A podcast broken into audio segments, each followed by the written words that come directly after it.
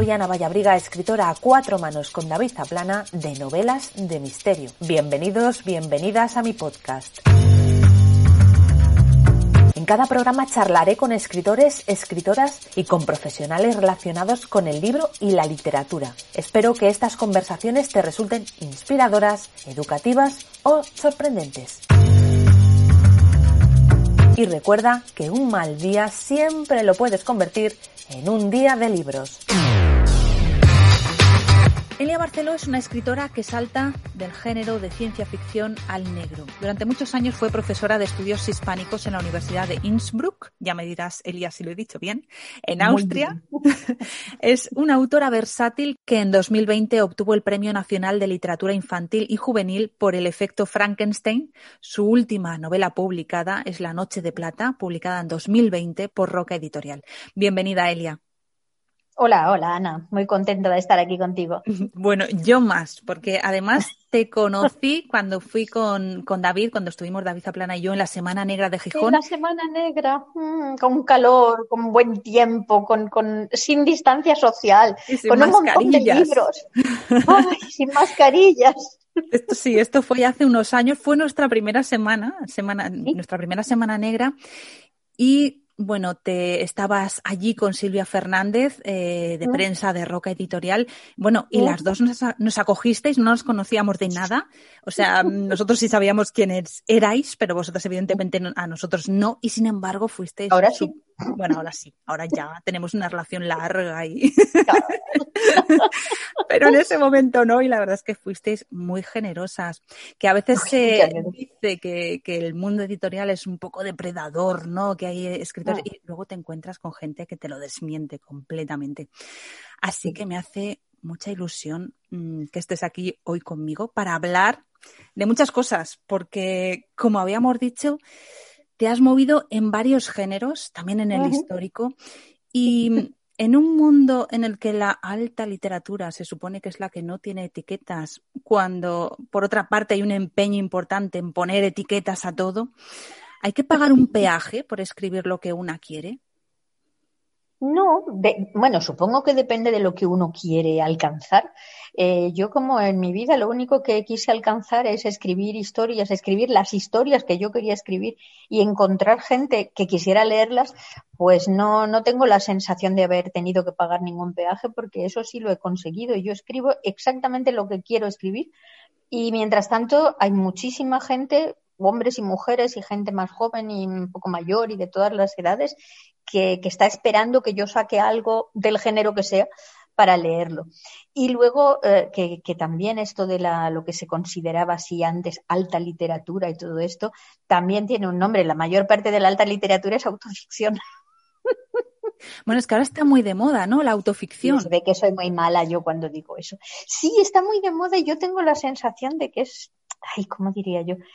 Que, hay autoficciones que me figuro que tienen su justificación y que están bien, pero, pero hay muchísima gente que eso de la autoficción lo hace, pienso yo, porque no se le ocurre nada, nada que contar, porque no, no tiene suficiente imaginación y, entonces lo que hace es, en lugar de fabular, pues coger sus propias experiencias y contártelas suponiendo que a ti te va a interesar un montón lo que le pasó a él a los ocho años en el colegio. Bueno, ahí queda eso. empezamos fuerte, ¿eh, Eli, empezamos fuerte.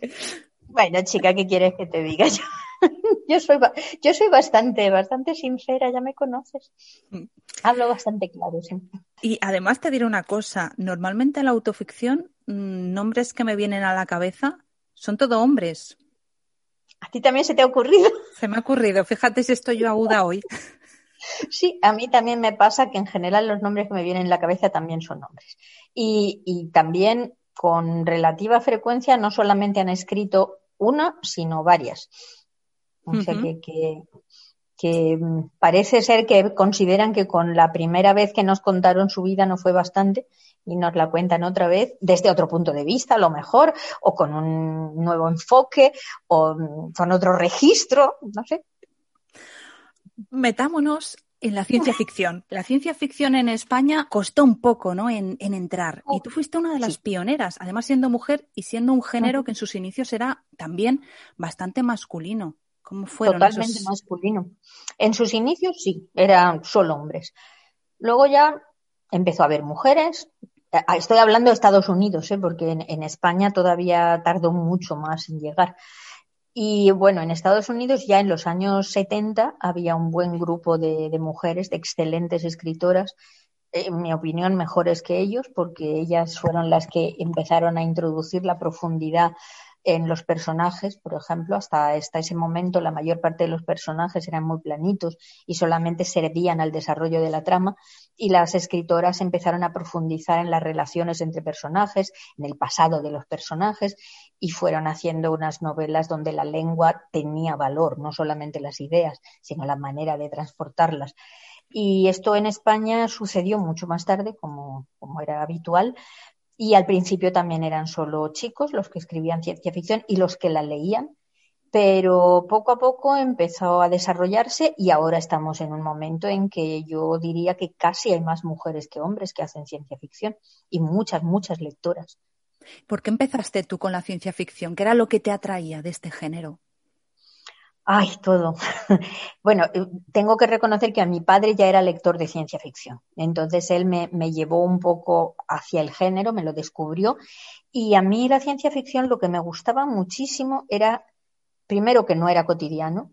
yo detestaba en la época leer cosas que le podían pasar a cualquiera en cualquier momento de su vida. O sea, para eso te asomas por la ventana o hablas con la vecina de enfrente y ya está. ¿no? Y yo era una niña que, que, a mí se me quedaba todo pequeño, a mí se me quedaba pequeña mi escuela, mi pueblo, eh, mi planeta. yo quería ver otras cosas, salir, eh, enterarme de cosas que, que no pasaban yo quería ampliar mi cerebro, ampliar mi mente, mis posibilidades. Y, esto que, es definitorio de la ciencia ficción, lo que se, tradujo mal traducido como sentido de la maravilla, el sense of wonder, que para mí sería el sentido del asombro. Eso es lo que a mí me, lo que a mí me tocó el corazón. O sea, yo quería leer un texto y asombrarme. Y eso no me pasaba con las novelas realistas la ciencia ficción siempre se asocia a mm, un poco pues a distopías, a adivinar el futuro, a hacernos críticos con nuestro presente, pero la ciencia ficción también puede ser un género reaccionario. Ah, sí, claro. depende del punto de vista del, del autor.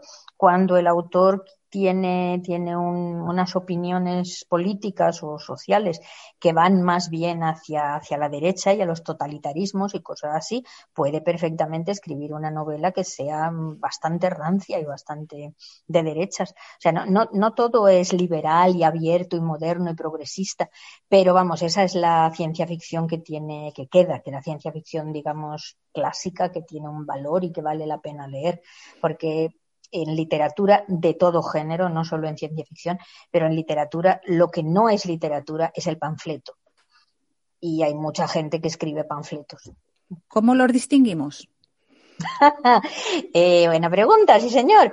Eh, pues lo distinguimos a base de leer mucho. Por eso yo me he pasado la vida diciéndole a mis estudiantes cuando yo trabajaba en la universidad que es fundamental que uno lea mucho y lea mucho de distintas procedencias precisamente para contrastarlos, para darse cuenta de que hay mm, enormes posibilidades de manipulación. La lengua tiene una gran capacidad de manipular a, quien la recibe y que entonces eh, es fundamental que los jóvenes adquieran una conciencia crítica para poder calibrar cuando están leyendo algo si te quieren manipular en una dirección o en otra. Y es lo que se debería hacer en los colegios desde muy pequeños. Puedes recomendarnos libros, Elia, todos los que quieras, de ciencia ficción o de lo que. Bueno, esto lo, dejo así. Ay, Dios mío, que es muy difícil porque hay tantos, tantos libros que me gustan. Bueno, yo, todo el que me haya oído hablar alguna vez debe estar harto de que lo diga, pero el 1984 para mí es central. O sea, ese, ese hay que haberlo leído y hay que leerlo cada dos o tres años porque es una cosa fantástica. Eh, bueno, me gustan mucho, tengo que reconocer, me gustan mucho las utopías, las distopías. Entonces, en 1984, el Nosotros de Samiatin, el em, eh, Fahrenheit 451 de Bradbury, eh, me gustan libros, casi todo lo que ha escrito Ursula Le Guin, pero la, mano izquierda de la oscuridad es uno de, los libros que más me ha tocado en la vida. Me gusta casi todo lo que escribe Connie Willis. Eh, una, una novela que a mí me gusta muchísimo y que no es de ciencia ficción y también le recomiendo a todo el que no la conozca es El Mago de John Fowles, que no tiene nada de magia ni nada de fantástico pero que es una novela psicológica, de manipulación psicológica, que a veces parece que se va a deslizar a lo fantástico, pero no. Eh, me gustan casi todo lo que ha escrito Daphne du Maurier, eh, Shirley Jackson, en fin. Gustos muy variados porque tú empezaste con la ciencia ficción, pero luego has derivado más hacia el suspense, hacia el misterio. Mm, incluso diría que hacia el thriller, aunque el tempo de tus novelas no es un tempo muy rápido. Es más de introspección, de crear atmósferas, que a mí es lo que me gusta y lo que me parece dificilísimo dentro de la literatura. ¿Por qué ese cambio o esa evolución? No sé, cambio, cambio no creo que sea, porque yo cuando, cuando hace falta, cuando pienso que la novela lo necesita, puedo seguir haciendo el tipo de cosas que hacía hace 20 años o 30 años o ocho años o lo que sea. No, lo que pasa es que cuando yo me enamoro, yo, solamente escribo historias de las que me enamoro. Si no me he enamorado de la historia, no puedo escribirla. O sea, una historia, una novela, por ejemplo, porque alguien me la encargue o que me digan, no, es que esto, esto ahora está muy de moda y esto ahí va, va a funcionar muy bien. Yo ¿Eso te lo han propuesto alguna vez? Alguna vez me han propuesto, en, juvenil, una vez me propusieron hacer una de fútbol, por ejemplo una vez eh, cuando España jugaba la, Mundial o algo así, no me acuerdo ni en qué año era, y les dije, pues mira, yo eje de fútbol no. Y entonces me dijeron, bueno, pues te, te, documentas, igual que te documentas cuando haces una histórica. Pues mira, pues mira, no. No te enamoraste. no me apetecía nada, no me enamoré. Entonces, cuando yo me enamoro de una historia, me da igual de qué género sea. Yo la, me empiezo a escribirla y, estoy entusiasmada con mi historia y en algún punto digo, bueno, esto parece que va a ser fantástico porque con estas cosas que estoy poniendo no la voy a poder colar como realista en ninguna parte. Pero no, no me lo planteo mucho, la verdad. Escribo lo que me hace ilusión. Como decíamos, has escrito en distintos géneros, pero es verdad que donde más has desarrollado tu trayectoria es en el género de ciencia ficción y, en la novela negra policíaca, que ambos son géneros muy masculinizados. Eh, mm. ¿Es difícil abrirse paso? ¿Te ha costado abrirte paso siendo mujer? No, no, porque es que yo no. Mm, ay, ¿cómo lo digo para que no suene fatal? Quiero, quiero decir, iba a decir yo es que no me siento mujer, pero, pero no. Bueno, hoy en día está de moda decir eso casi, ¿eh? No, eso, es que, es que se puede malinterpretar muchísimo. O sea, yo soy mujer por un accidente biológico. Quiero decir que, que pues soy mujer igual que podría haber sido hombre. Son cosas que, que le pasan a uno cuando, cuando las dos células de tu padre y tu madre se encuentran. Entonces yo, yo no me, yo no me doy cuenta constantemente de, de que soy chica yo soy yo, yo soy una persona, un ser humano, un habitante del planeta Tierra. Soy mujer en el sentido de que biológicamente nací así, he tenido dos hijos dentro de mi vientre, por lo tanto me he reproducido desde el punto de vista femenino, pero, pero cuando escribo, por ejemplo, yo nunca pienso que soy mujer yo no me siento a mí misma como una mujer que escribe, sino como una persona que escribe, como un ser humano que escribe. Y entonces en las editoriales la verdad es que siempre han sido muy amables y nunca me han hecho pesar nada el ser mujer, en absoluto. Y en, cuando empecé en la ciencia ficción, todo el ambiente, que era, eran todos hombres, eran todos chicos, éramos jóvenes entonces, por eso éramos chicos y chicas, y todos eran encantadores y nunca, nunca me hicieron notar que yo no, que yo no era como ellos, ¿no? O sea, yo de verdad que en eso nunca he tenido problemas. He encontrado machistas a montones a lo largo de mi vida, como cualquiera de nosotras, pero, pero no, en, el asunto literario no. Siempre han sido muy agradables los colegas. Y sin embargo, sí que llevas una, bueno, creo yo, ¿no? Una, una acción bastante reivindicativa porque tú incorporas a mujeres mayores como protagonistas de tus historias.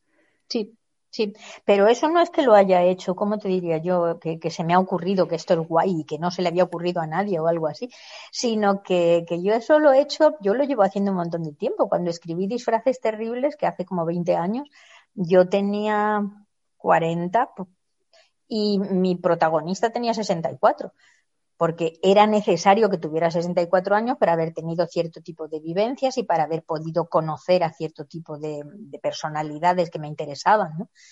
Y luego, poco a poco, sí que lo voy haciendo ya desde un punto de vista más, más reivindicativo, como tú dices, porque me toca mucho las narices que haya gente que piense que, que cuando una mujer cumple los 60 o, menos, o los 50, que ya no es interesante, que ya qué le va a pasar en su vida.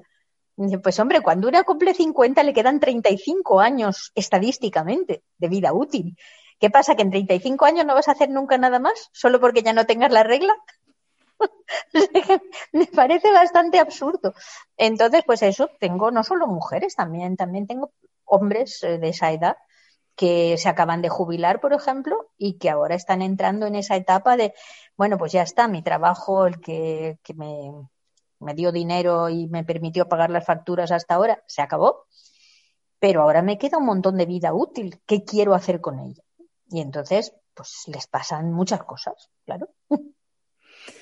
Cuando se habla de que las mujeres venden más. Pues hombre, no sé si venden más, la verdad. Yo es que no estoy muy al día de, de lo de las ventas, pero lo que tengo claro es que las mujeres leen más, eso sí. Y que entonces, como las, la mayor parte de, la masa de, gente que lee son mujeres, pues no me parece demasiado raro que las lectoras compren obras escritas por mujeres donde el punto de vista femenino o, el, énfasis en los personajes femeninos es mayor. Eh, la gente de mi edad hemos crecido teniendo que identificarnos obligatoriamente con protagonistas masculinos porque Todas las novelas juveniles tenían protagonistas masculinos. La mayor parte de las novelas importantes, así de alta literatura, tenían protagonistas masculinos, salvo cuando eran unas auténticas miserables desgraciadas como Emma Bovary o como La Regenta o como Ana Karenina. O sea, solamente había personajes fundamentales femeninos cuando era para machacarlos. Si no, siempre eran hombres. Entonces, bueno, una se acostumbró a eso y, y fue creciendo con la idea de que, bueno, yo también me puedo identificar con Don Quijote, yo también me puedo identificar con Raskolnikov, cosas así. Pero luego llegas a un punto en que dices, bueno, ¿y por qué? Porque no, no puede ser que las mujeres escriban sobre temas que a ellas les importan y sobre mujeres en el centro de la acción. Y si a los hombres les parece que no les apetece leerlas, pues son muy libres. Hay muchísimos libros, pueden elegir otros. Llevas ya, como decíamos, una trayectoria larga y me interesa tu punto de vista de ver cómo ha evolucionado el, mundo del escritor, ¿no? Las tareas, el, trabajo del escritor, más bien, desde que tú empezaste a ahora. Hombre, ahora el trabajo del bueno, ¿cómo te diría yo? Yo, en, mi experiencia, puedo hablar y, y, lo, que, lo que conozco de otros colegas. Antes, yo cuando empecé en esto, yo estaba convencida que los escritores escribían. Y ya está. o sea, tú estabas en tu casa, te escribías tu novela con el tiempo que hiciera falta, con toda tranquilidad, lo mejor que sabías hasta que estaba hecha, y a partir de ahí tu trabajo había terminado. Luego te ponías a escribir otra novela. Bueno, luego poco a poco me fui dando cuenta de que no era del todo cierto y ahora no es en absoluto cierto. O sea, ahora los escritores, aparte de escribir su novela, la tienen que publicitar, eh, tienen que estar constantemente en redes, tienen que opinar sobre todo lo humano y lo divino. Eh, hay incluso eh, escritores, por ejemplo, que se preocupan de buscar banda sonora para sus novelas y entonces te dicen qué deberías leer, oír cuando lees tal capítulo o tal otro. Eh, en algunas editoriales, por suerte en la mía, ¿no? Te piden que también hagas, eh, colabores en la creación de la cubierta, eh, que colabores en la escritura del dossier de prensa, y entonces al final acabas siendo un hombre orquesta o una mujer orquesta y haciendo cosas que no tienes por qué saber hacer. Los escritores deberíamos ser especialistas en escribir y ya está. Tampoco le pides a un fontanero que te haga un tejado de madera. No, desde luego. Tampoco estaríamos hablando ahora, mejor ahora aquí, ¿no? Si no, si no hubiera que hacer esa labor tan de difusión. Hombre, de vez en cuando entrevistas siempre se hicieron a los escritores, solo que antes se hacían de otra manera, así, sin, sin pantalla y todo esto. No, o en televisión tomándose un whisky y fumando cigarros. Y sí, aquellas entrevistas maravillosas de Joaquín Soler Serrano, donde todos fumaban como locos. Yo en aquella época también habría fumado muchísimo. Yo era una gran fumadora, una fumadora pasional. Jolín. Hablabas de tu editorial y, retomo desde ahí, porque has decidido apostar por publicar en una editorial independiente como es Roca Editorial. ¿Qué te aporta publicar en una editorial que no pertenece a Planeta o a Random House Mondadori, que ahora todo parece que se reduce a uno o a otra? Sí, a mí es que, digamos, desde el punto de vista generalista, a mí siempre me, han molestado muchísimo los monopolios. Y tengo la sensación de que no es plan que al final eh, lleguemos a un, a un mundo en el que haya una sola empresa que venda libros y una sola empresa que venda neveras y una sola empresa que haga, eh, yo qué sé, entretenimiento en la tele, ¿no? Eh, a mí me gusta la diversidad y me gusta, y a mí siempre me gustó de toda la vida, incluso antes de ser escritora, a mí lo que me gustaba mucho era que las editoriales tenían un señor o una señora que, que amaba los libros y que sabía qué línea quería darle a sus libros. Entonces había libros que entraban en esa editorial y otros no, porque cada uno sabía lo que quería hacer. Y yo siempre quise pertenecer a una editorial donde uno tenga la sensación de que está en su hogar literario, donde hablas con la gente no en términos de ventas, de cuánto has vendido o cuánto vas a vender, sino qué estás escribiendo, qué te interesa decir, cómo podemos ayudarte para que eso llegue a los lectores, cómo lo podemos hacer para, para estar juntos haciendo algo que vale la pena, no un producto. O sea, a mí me molesta muchísimo cuando uno tiene la sensación de que los libros se han convertido en un producto que vender. Da igual que las magdalenas o las motos o, las bragas. Es, da igual. Lo importante es vender algo que, que dé dinero. A mí eso no me gusta. A mí me gusta además, puestos, claro, puestos a pedir, a mí lo que me gusta es tener un, equipo, un, equipo, un grupo de gente que sea siempre la misma. O sea, por ejemplo, en, Alemania una cosa que me ponía nerviosísima era que más o menos entre seis meses y quince meses cambiaba todo el mundo.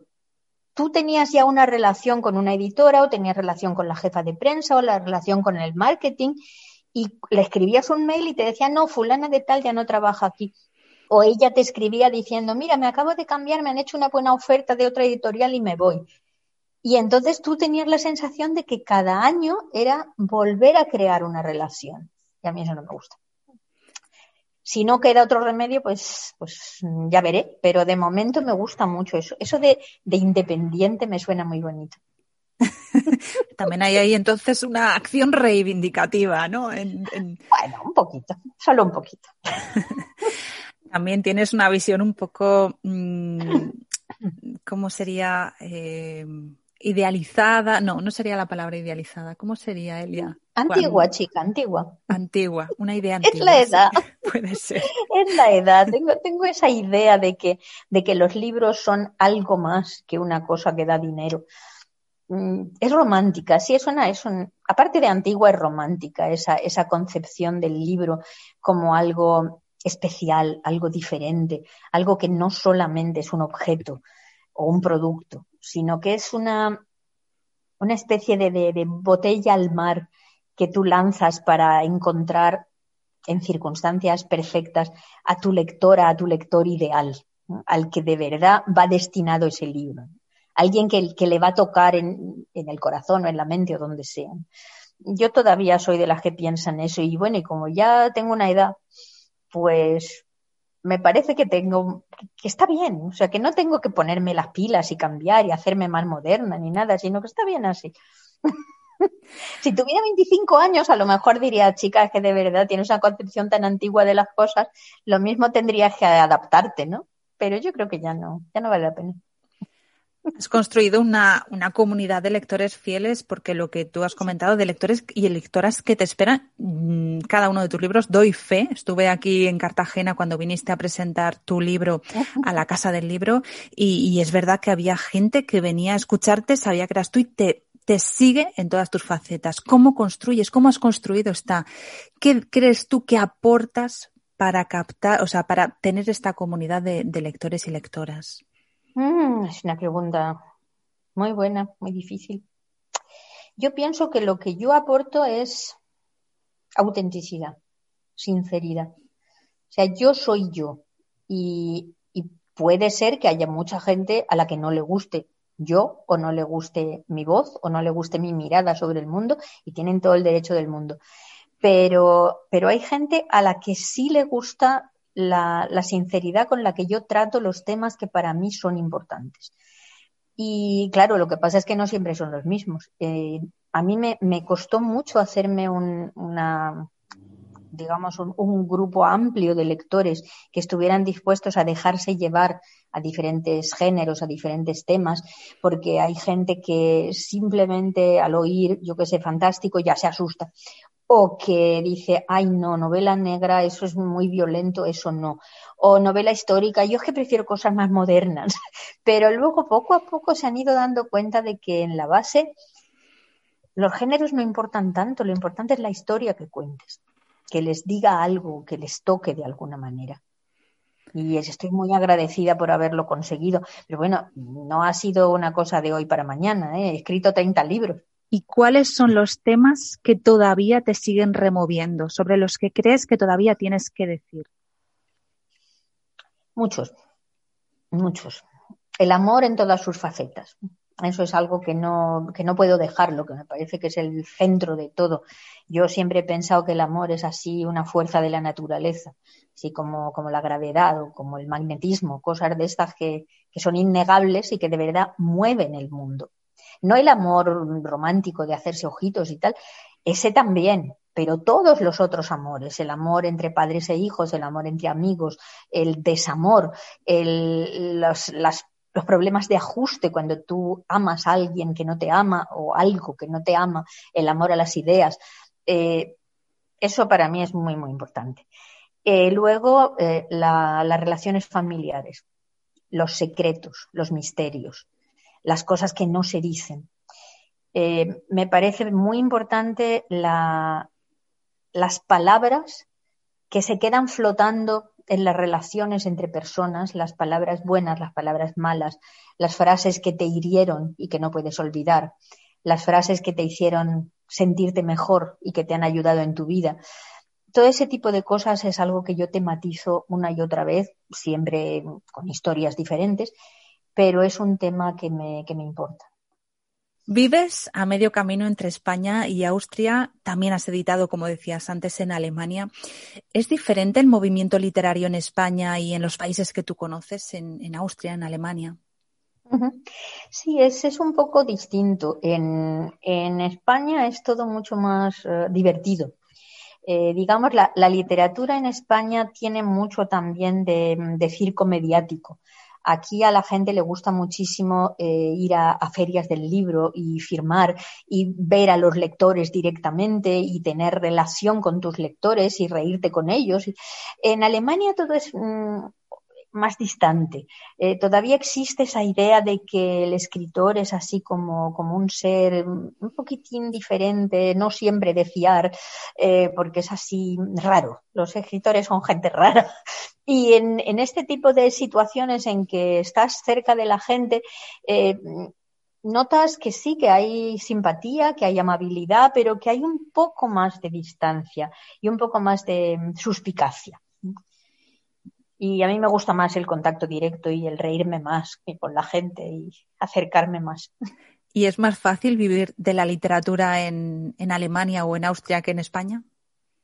Pues no lo sé, me figuro que es igual de difícil en todas partes, porque uno, uno de los problemas con la cuestión esta que me planteas es que eh, esto, a menos que uno tenga, no sé, una suerte infinita y en su tercera novela las cosas le vayan muy bien, muy bien, esto es una carrera de fondo, esto, esto no es un sprint. O sea, tú no. Eh, a mí me, molesta muchísimo cuando en las películas, sobre todo estadounidenses, se ve esta, esta mentira colosal de que una persona de 20, 22 años escribe una novela cuando uno está en la universidad, una novela de, yo qué sé, de 150 páginas, y tiene un éxito fantástico y con esa novela ya se puede permitir dejar de trabajar, comprarse un rancho con caballos y ser escritor el resto de su vida. Y eso es una gilipollez, con perdón. Eso es algo que no puede pasar, ni siquiera en Estados Unidos, donde pasan tantas cosas.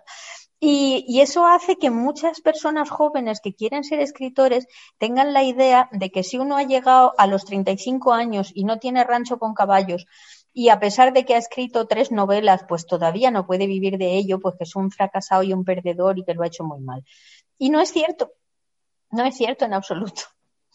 La literatura puede, puede llegar al punto en que, en que te dé de comer, siempre que comas poco y no tengas muchas necesidades. Pero, pero vamos, es mejor complementarla con otro tipo de actividades que sean seguras y que te permitan pagar las facturas. Y luego a lo mejor llegas a un punto en que la cosa despega y te compras los caballos. Bueno, tú has llegado al punto, sí que lo has estado compaginando con, tu trayectoria, con tu carrera como profesora, pero ahora te has jubilado. Ahora ya estás viviendo plenamente la literatura. Tenías ganas, ¿no? Entiendo. Sí, sí, tenía ganas porque el, problema con esto es que a mí me gusta mucho escribir y, y, cuando tienes un... Bueno, yo siempre tuve un trabajo de un poco más de media jornada. O sea, no, no quería un trabajo completo porque no me hubiera dado tiempo a escribir, porque también tengo familia. Y entonces yo me mantuve siempre como con un 60% del trabajo en la universidad, pero era mucho trabajo. Y entonces escribir lo tenía que ir dejando pues para los ratos sueltos, los ratos libres, un poco por la noche, un poco si madrugaba por la mañana, fin de semana. Y tampoco podía viajar más ni hacer muchas otras cosas porque los horarios no eran compatibles. Por eso cuando llegó el momento en que pensé, ahora puedo dejarlo, pues me lo dije. Podría haber estado siete años más, pero dije, bueno, pues vamos a dejarlo ya. Y entonces ahora soy muy feliz porque todo mi tiempo me lo organizo como quiero y, puedo escribir todo lo que quiero. ¿Y qué estás escribiendo ahora mismo? Pues en este momento estoy casi, casi terminando la siguiente novela. Y entonces estoy muy contenta. Aún no sé, no sé seguro cómo se llama, tengo que pensarlo. Y si hay suerte, yo creo que entre hoy y mañana pasado pongo el punto final. Va a ser otra, otra novela negra, pero mm, no negra, sino, no sé, gris claro. o sea, un poco más, un poco más ligera, un poco más lúdica que la última, porque La Noche de Plata fue más, más pesada, más fuerte, más, más dura. El tema era muy duro, aunque traté de hacerlo un poco mejor. Pero esta es más divertida, digamos. Dentro de que también hay muerto y crimen y todas estas cosas, pero es más divertida. Sí, porque en la, Noche de Plata abordas el tema de, mm, de, crímenes contra niños, ¿no? Y sí, es un tema un poquito duro. Aunque, aunque, aclaro, está tratado con muchísima delicadeza y lo que prima sobre todo yo creo que es eso, en la descripción de los personajes, esa Austria que tú describes, ¿no? Esos rincones maravillosos. Bueno, yo la disfruté mucho, ¿qué voy a decir? Me hizo ilusión ir a Viena, que es lo que yo quería, que, la gente, que a la gente le apeteciera ir a Viena. Sí, Viena, es que mercadito, cuando hablabas del mercadito me parecía fantástico, navideño. Pero cuando vayas agarra bien a tus hijos.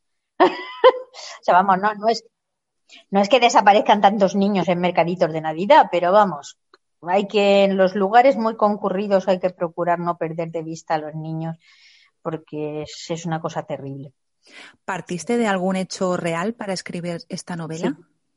Sí, partí de varios hechos reales que, que todos, o sea, todos los hechos de los que partí sucedieron en Austria, no porque en Austria haya más crímenes contra niños que en otros países, sino porque como vivo allí, pues entonces empecé a investigar y poco a poco una cosa me iba llevando a otra.